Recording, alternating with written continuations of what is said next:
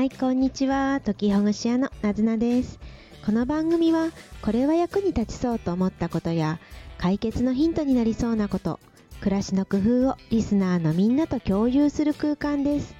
皆さんの工夫や質問をお待ちしてます。はーい、8月がそろそろ終わりそうですね。今年の夏休みはいかがでしたでしょうか？ね、夏の感覚、この暑いのはまだまだ続きそうではありますが、でもよくよく感じると朝晩のこの散歩とかちょっとね歩くときに少しだけなんかひんやりした空気があることもあるので、まあ、少しずつねなんか季節は移り変わっているのかななんていうふうに思っています。とはいえ今年本当にねあの北海道から東北の方までずっと暑い、ね、日々が続いてるなぁなんていう風に感じています。体の疲れも出てくる頃でしょうか。そんなわけで今日は健康の話を少ししようかななんて思ってます。夏の疲れねあのじわじわと癒したりして秋に向けて体をこうなんていうかなシフトしていったらいいなと思います。えー、とそれで健康の話なんですけれど人生100年時代と言われていて平均寿命も伸びている中で体のことを大事にしようって方ね多いですよね。それから筋肉をつけようとか筋肉を維持しようって方も多いと思います。そして長く使うものでなかなか替えが利きにくいもの私は歯とね目と耳を大事にしたいなーなんて思ってます。はい。歯はね、歯は大事にする人多いんじゃないでしょうか。とはいえ、定期検診にみんな行ってるわけじゃないと思うんですよね。歯が痛くならないから行かなくていいやって思ってる方も多いかと思います。ですが、その歯が痛いあの歯の虫歯よりもずっと怖いのが歯周病ですよね。ね、歯周病気がつくと歯がどんどん溶かされたり、ね、侵されたりしてしまっていてっていうことがあるあるというか私も歯医者さんから聞いたんですけれどなので3ヶ月とか4ヶ月に1回定期検診に行くようにしてます。うんこのね歯周病のがずっとずっと先々怖いですよね。できれば自分の歯を多く残して、えー、自分の歯で美味しい食べ物を食べていきたいなという希望が私はあるので歯磨きフロスを使ったりそれから歯医者さんに定期的に行くようにしてます。で歯医者さんなかなか行く気にならないんだよ。仕事が忙しいんだ。お子さんをね育てていて自分の時間がなかなか取れないんだってことあるかと思います。それで、えーと、コツとしてはですねもう行くしかないっていう感じなんですけれど1回行くと次の予約はどうしますかって聞かれるのでなのでこう行くね習慣みたいなものがつきやすいかと思います。またはいくつかのお医者さんに行ってみるのもいいんじゃないかなって思いました。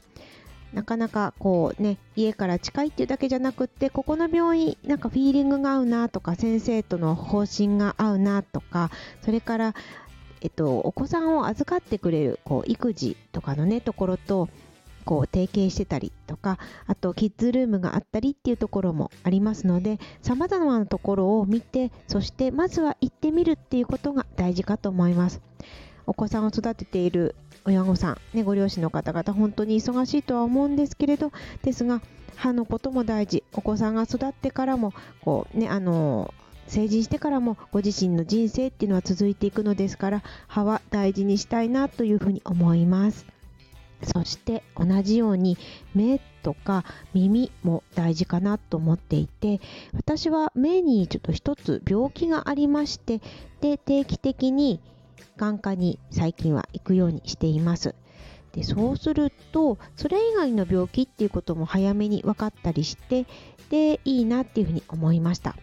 私たちってこの現代スマートフォンやパソコンなど目を酷使するような生活をしてますよね。それって20年前30年前の生活とも違うしましてや50年前の人たちの生活とも全然違うじゃないですか。ね高齢者の方々だって最近はスマートフォンを使う方だって増えていますしこの目のね疲れっていうのはもう人類みんなの課題みたいな感じなんじゃないかなって思っていて。で目のこの、ね、人生が長い中での目を使うことそれからそのケアって今後ももっともっと技術が進歩していくんじゃないかなと思っています。実際に視力が低下された方が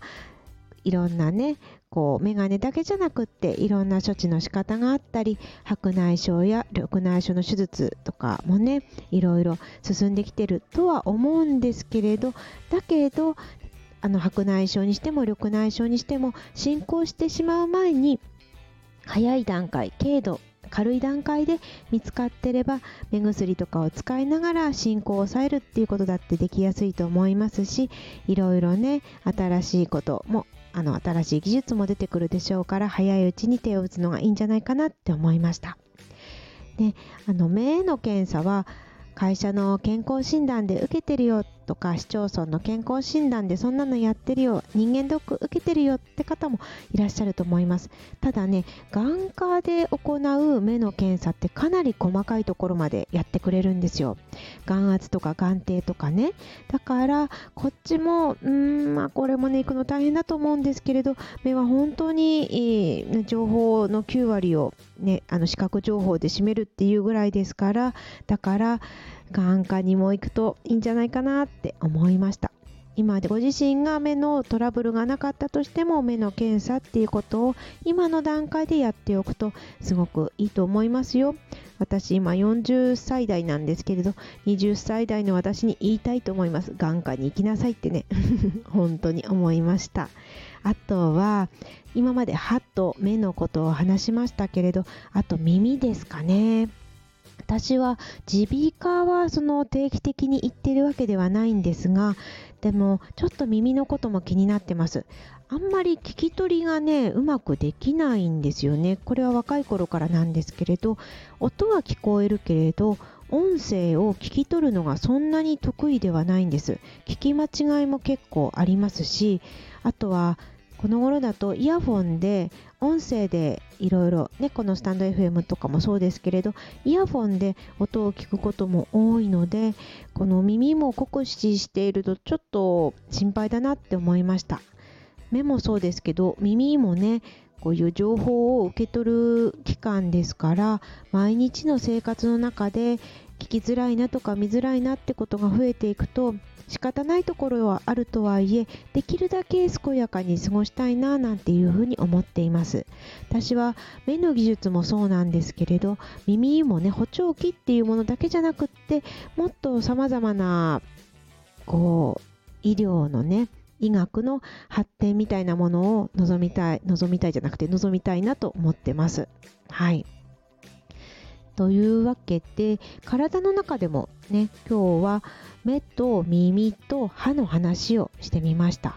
自分でケアできることもあるんですけれどだけど定期的にお医者さんに見てもらうのがいいんじゃないかなって私は思ってます。目薬とかもね市販のものいろいろありますけれど本当に自分がそれが合ってるのかってちょっと分かんなかったりすることもねわからないですよね。だからプロに聞いて自分の今の症状には今の状態にはどれが合ってるのかっていうことを聞くといいんじゃないかなって思いました。ねえ。ねみんな忙しいからなかなかお医者さん行けないですよね。だけどあの時間をね1年に1回とか2回でも取ってなんとか行くとそうするときっと20年後30年後に後悔しにくいんじゃないかな。勝手にねそんなこと言って 人の後悔なんてね 言っても分かんないとは思いますがただ私が今40歳代で10年前20年前の自分にどんな風に時間を使うかお金を使うかって言ったら歯医者さんと眼科のことを、うん、言うかななんて思いました。夏ももうすぐ終わりますけれどあ終わりはないか。もうちょっと続くとは思いますけれど歯医者さんや眼科に行ってみてはいかがでしょうか。年末になってくるとそういうお医者さんも混むでしょうから今のうちがいいんじゃないかなって思いました。そんなわけでなずなでした。またお越しください。またね